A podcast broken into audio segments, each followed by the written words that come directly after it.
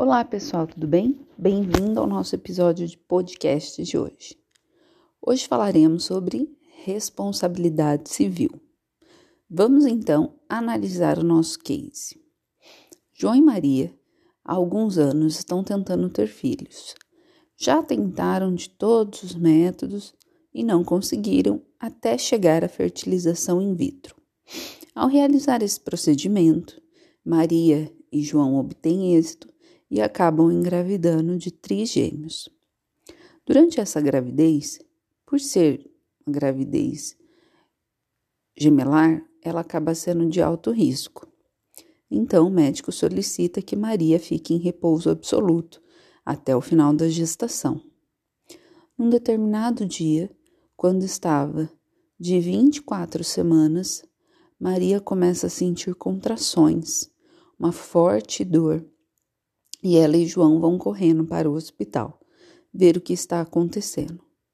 Ao chegar no hospital, Maria e João são atendidos pela equipe médica e essa equipe médica começa a realizar alguns exames para verificar sua condição física e também a dos fetos que ali estão. Quando o médico, que é funcionário desse hospital faz os exames, ele percebe que Maria está em trabalho de parto e precisa urgentemente ser feito então um procedimento cirúrgico que é a cesárea, já que ela não conseguiria ter parto normal. Nesse momento, levam Maria para uma sala cirúrgica para realizar o procedimento. João não pode entrar por ser uma gestação de alto risco, um procedimento também de alto risco, ele é impedido.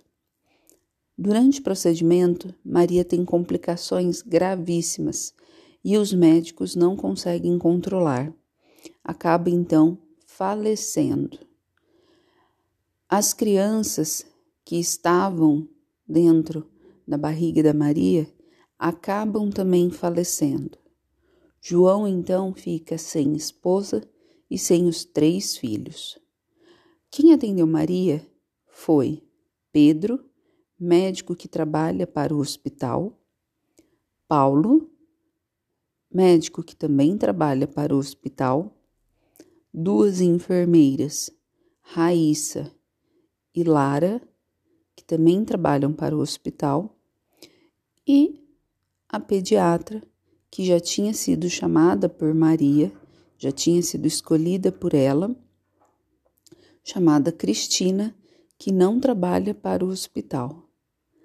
Nesse caso, João, como teve uma grande perda, resolve processar aqueles que foram responsáveis pela morte de Maria e de seus filhos. Nesse caso, quem será então responsabilizado? O empregador, apenas, e Cristina, que é pediatra e não trabalha para o hospital, ou Cristina, o empregador, que é o hospital, mais todos os profissionais que ali estão.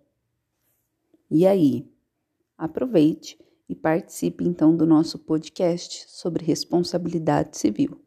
Espero você em outra oportunidade. Até mais!